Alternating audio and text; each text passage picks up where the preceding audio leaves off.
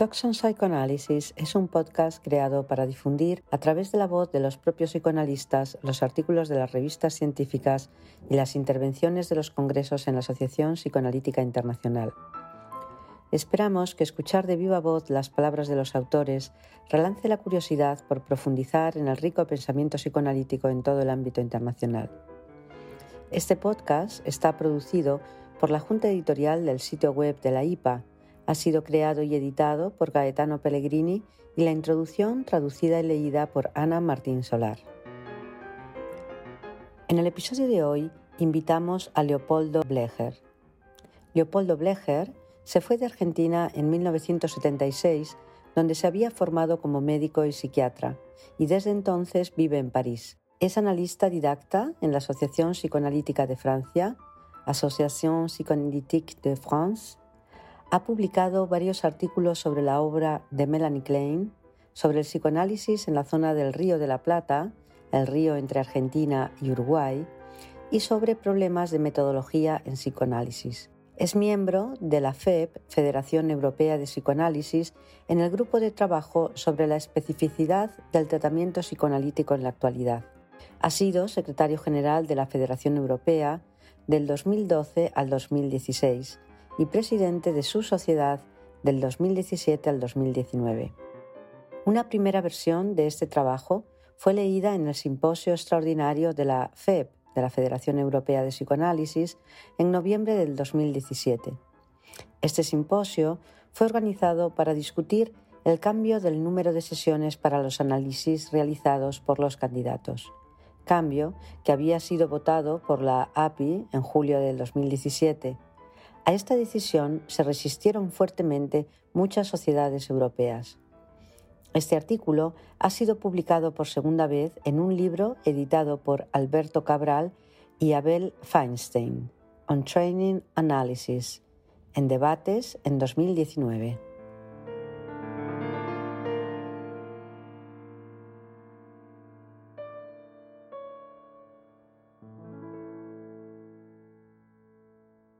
No me gusta la palabra training, que se usa habitualmente en inglés para traducir la palabra alemana Bildung, más precisamente Ausbildung.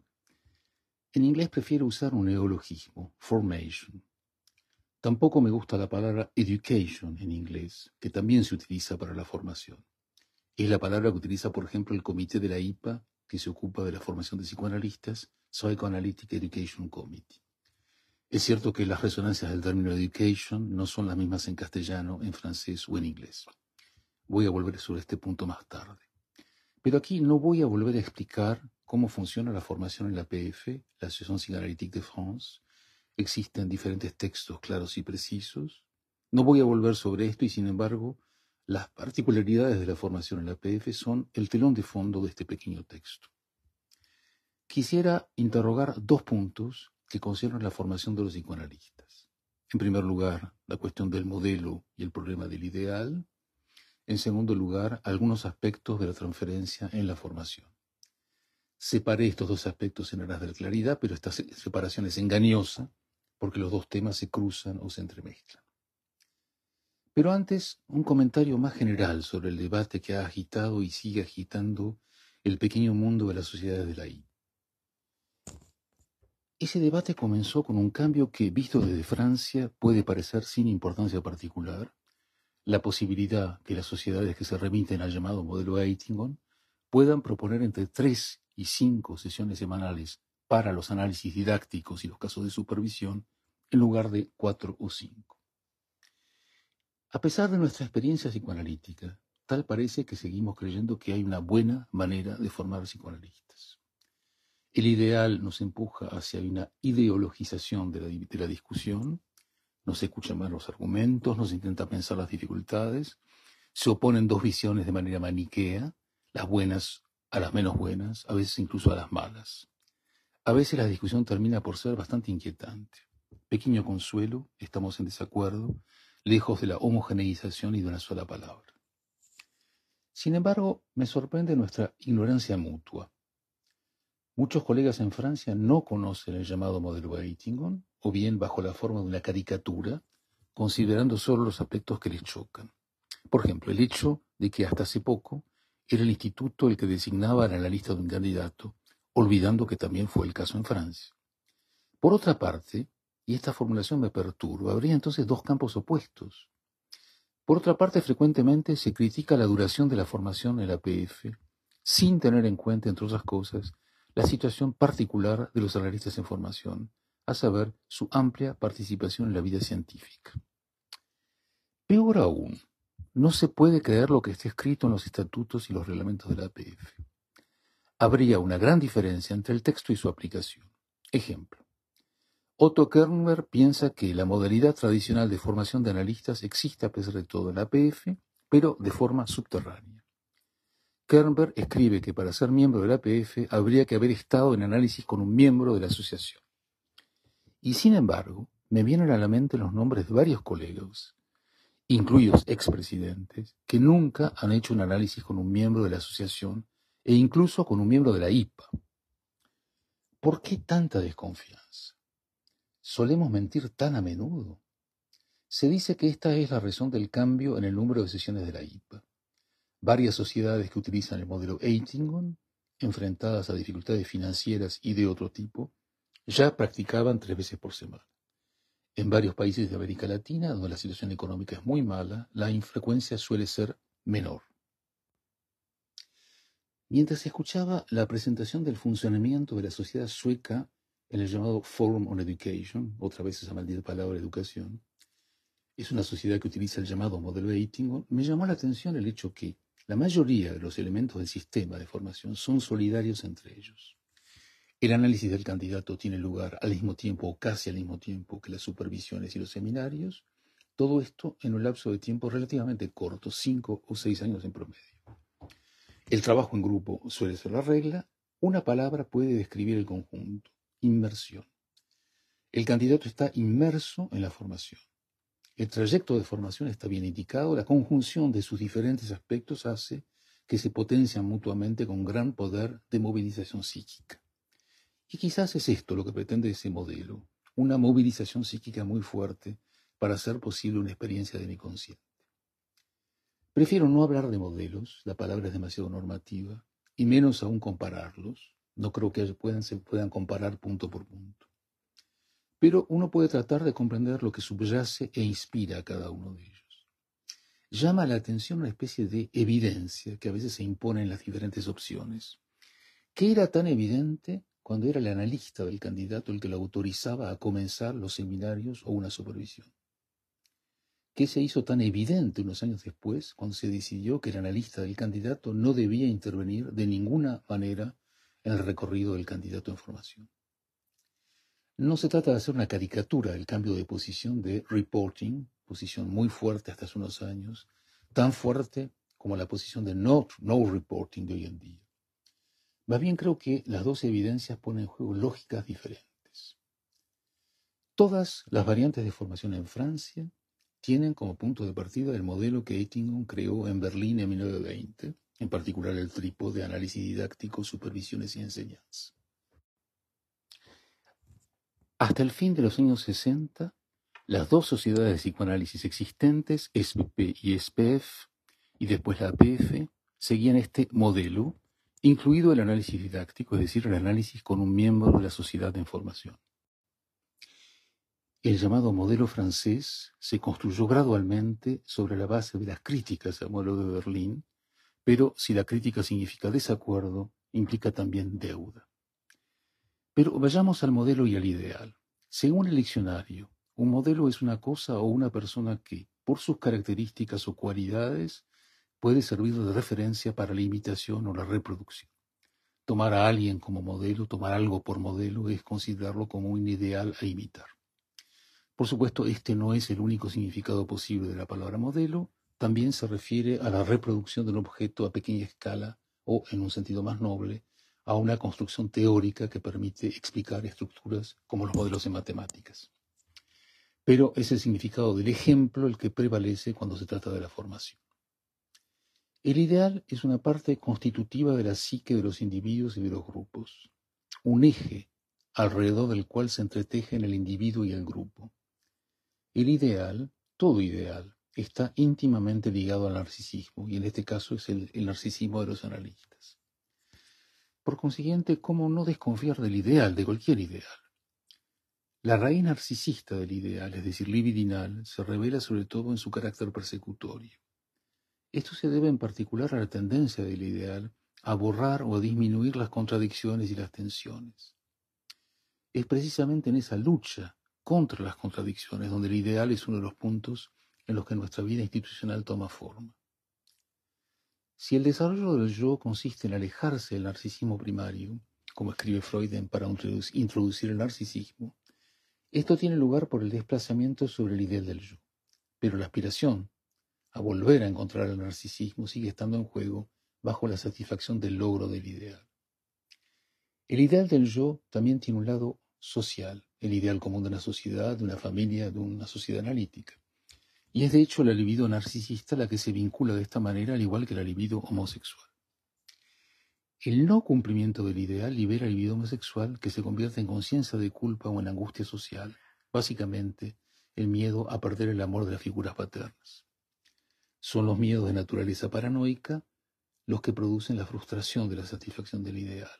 El difícil trabajo con el ideal sigue siendo una tarea muy importante, pero a menudo oculta, de la formación psicoanalítica. En lugar de tratar de simplificar las cuestiones que plantea la formación, se trata más bien de mostrar su complejidad y sus entrelazamientos.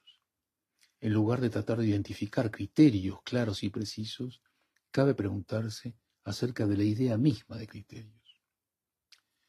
Pensar en términos de modelos o variaciones de modelos puede hacer parar de vista las cuestiones que están realmente en juego y en su lugar se discute de cuestiones puramente formales, en el mejor de los casos descriptivas.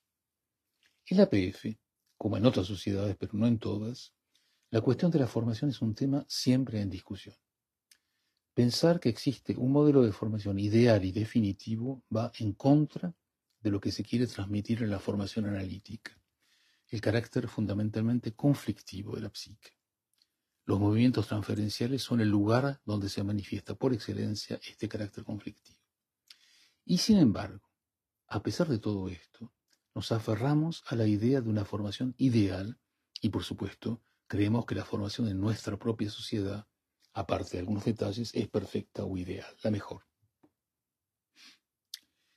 Preparando esta introducción al debate en la Federación Europea de Psicoanálisis, a donde leí la primera versión de este texto, me pregunté si la dificultad no es aún más radical, si la dificultad no se debe más bien a que tenemos diferentes concepciones del psicoanálisis. Compartimos todavía hoy en día la idea del papel determinante del conflicto en la vida psíquica. Hoy en día, para muchos psicoanalistas, la tarea esencial del trabajo analítico es la integración de los diferentes aspectos del yo del self. La palabra clave ya no es más conflicto, sino integración. Hacer del conflicto psíquico una de las cuestiones claves de la formación puede sorprender a muchos colegas acostumbrados a pensar en términos de integración de las diferentes partes divididas del self. En todo caso, esto me permite entender un poco mejor por qué muchos colegas piensan que el objetivo de la formación es crear una identidad de psicoanalista, una idea que se anuda con la del psicoanálisis como profesión. Quienes defienden esa idea de identidad analítica creen que se pueden superar algunas de las dificultades de la formación a través de la adquisición de ciertas aptitudes o capacidades, los skills de los ingleses. En vez de apuntar a la creación de una identidad de analista, la formación tiene más bien por objeto poner en juego las identificaciones y sus conflictos, verdaderas herramientas de la práctica analítica.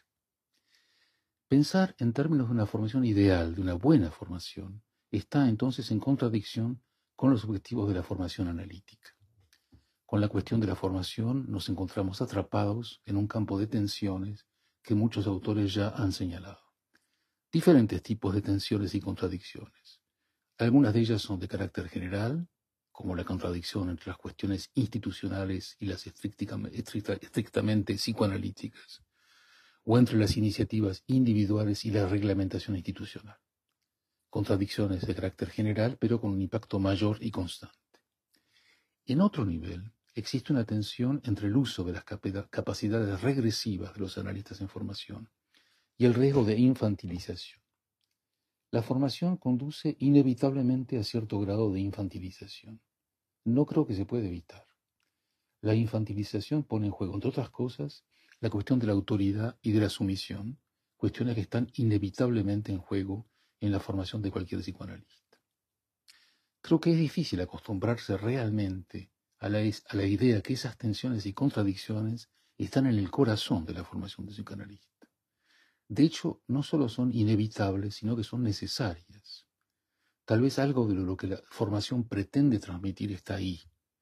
No me gusta la palabra transmisión que se usa muy a menudo en Francia, pero por una vez tiene su lugar. Esto me lleva al segundo tema que quería abordar, algunos aspectos de la transferencia. Como dije antes, separé los dos puntos un poco artificialmente, ideal y transferencia. Se puede pensar la formación de los psicoanalistas desde un punto de vista sociológico, histórico e incluso antropológico. Tiene sentido pensar la formación desde un punto de vista psicoanalítico. Si es así, entonces el punto de partida debería ser transferencia. Lo dije, no me gusta la palabra inglesa training, suena un poco como entrenamiento deportivo o entrenamiento de animales. La palabra alemana que se, usa desde Freud es Bildung, o más precisamente Ausbildung, que es el mismo término que se usa para designar toda formación de compromiso, empezando por el sueño y el síntoma. La formación del psicoanalista es también una especie de formación de compromiso, al punto que Víctor Smirnov y Edmundo Gómez Mango, dos analistas de la PF, sugieren que hay una neurosis de formación. Algo así como la novela de formación, el Bildungsroman, por ejemplo el Wilhelm Meister de Goethe, en el cual el héroe tiene que hacer su camino, a veces andar errando como una parte importante del aprendizaje. En otras palabras, un trayecto de formación sin ninguna aspereza se hace sospechoso. De manera aún más radical, ¿cómo sería posible que la formación analítica no toque, digamos, puntos de locura? Y si esos puntos locos no se tocan, ¿qué pasa entonces con ese trayecto? Es decir, que la cuestión de la formación está íntimamente ligada a la transferencia. La transferencia abre la posibilidad a una verdadera experiencia del inconsciente. El trayecto de la formación debe evitar entonces todo aquello que cierre, apague o desvíe ese motor. La transferencia es decir, precisamente la movilización psíquica que la inversión del modelo Eitingon pone en juego. El mejor, o más bien dicho, el peor ejemplo de este cierre es la manera de concebir la enseñanza en algunos institutos de la IPA. Las particularidades de la práctica y de la teoría del psicoanálisis implican que no se puede proceder como con cualquier otra enseñanza. Freud no dejó de interrogarse sobre esta cuestión, en particular con la idea que la enseñanza no obstruya la productividad de la transferencia al consolidarse en una posición de saber. En efecto, no se trata de enseñar conocimientos como la universidad o un saber hacer como en la artesanía. En último caso, más bien esta última que la primera. La enseñanza universitaria de psicoanálisis puede fácilmente fomentar la resistencia al inconsciente mediante la construcción de un discurso sin ningún impacto psíquico real. Freud lo escribió en un texto que está directamente relacionado con la construcción del primer modelo de formación en Berlín en la universidad se puede enseñar algo sobre el psicoanálisis, se puede aprender algo del psicoanálisis, pero no el psicoanálisis mismo. La organización de la formación de una manera formal es la consecuencia de una demanda creciente después de la Primera Guerra Mundial. Es también la razón por la que Freud decidió reducir el número de sesiones por semana de seis a cinco. Tan importante era la demanda de los norteamericanos. Pero hoy en día, sí, como en la PF, se quiere hacer hincapié en la libertad del analista en su trayecto de formación, hay que reconocer que se trata de una difícil libertad, precisamente en razón de la transferencia, o mejor dicho, de las transferencias. De hecho, es una libertad que deja a los analistas de información más directamente expuestos en el campo de la transferencia de la institución y de sus propios problemas transferenciales. La transferencia no es precisamente muy libre y más aún no es para nada democrática, pero está en el corazón de la formación del psicoanalista. La fórmula asociación libre puede ser engañosa, aunque solo sea porque la invitación o la consigna es que el analizante diga en voz alta todo lo que le viene a la mente. Es más bien una coerción. La libertad sería en este caso elegir lo que uno quiere decir o no. Es más, la asociación libre tiene por objeto impedir o hacer más difícil la finalidad es que un discurso puede darse a sí mismo de manera más o menos consciente para que las representaciones inconscientes puedan abrirse camino. Que yo sepa, las determinaciones inconscientes no son muy libres. Se confunde, me parece, la situación de análisis con lo que se puede esperar razonablemente de una cura, una mayor libertad psíquica, a veces incluso un pequeño margen de libertad. El llamado análisis didáctico es un análisis con un objetivo, con una finalidad. Contradice así la idea misma de un análisis. Lo que un instituto de formación de psicoanalistas puede evaluar cuando alguien quiere formarse es lo que se llama su análisis personal. Esta fue la principal razón para abolir el análisis didáctico en la PF en 1972. Por consiguiente, en el Instituto de la PF se aceptan todas las demandas, incluidos los análisis con no miembros de la IPA. Sin embargo, existe un requisito, que este análisis tenga lugar o haya tenido lugar tres veces por semana. Si menciono este punto es porque el llamado modelo francés de la APF se entiende a veces como una completa desregulación del análisis didáctico. En otras palabras, les correspondería al analista y a su paciente determinar el número de sesiones. Por lo que sé, la APF es la única sociedad de la IPA que ha realmente abolido el análisis didáctico y la función de analista didáctico. Pero el instituto y la institución tienen ciertamente algo que decir o algo para decir en la evaluación del análisis de un candidato al instituto de formación. Aceptación o rechazo.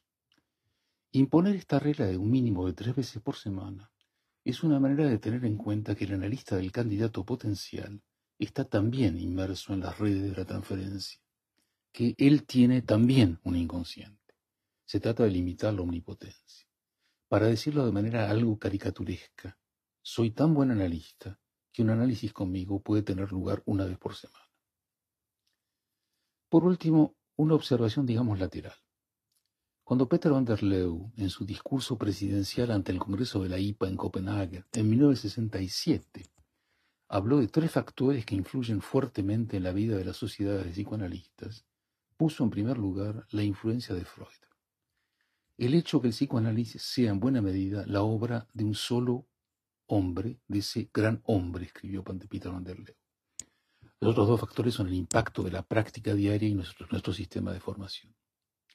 Y agregó que, en relación con la obra de Freud, hay en los psicoanalistas una gran ambivalencia, hecha de celos, rivalidades, heridas, sentimientos de grandeza y de impotencia, y la búsqueda nostálgica de seguridad. Peter Materú escribió sentimientos violentos de hostilidad e impulsos de destrucción. Medio siglo después, me pregunto si la mayoría de las sociedades psicoanalíticas se reconocen todavía tan fuertemente en la obra de Freud.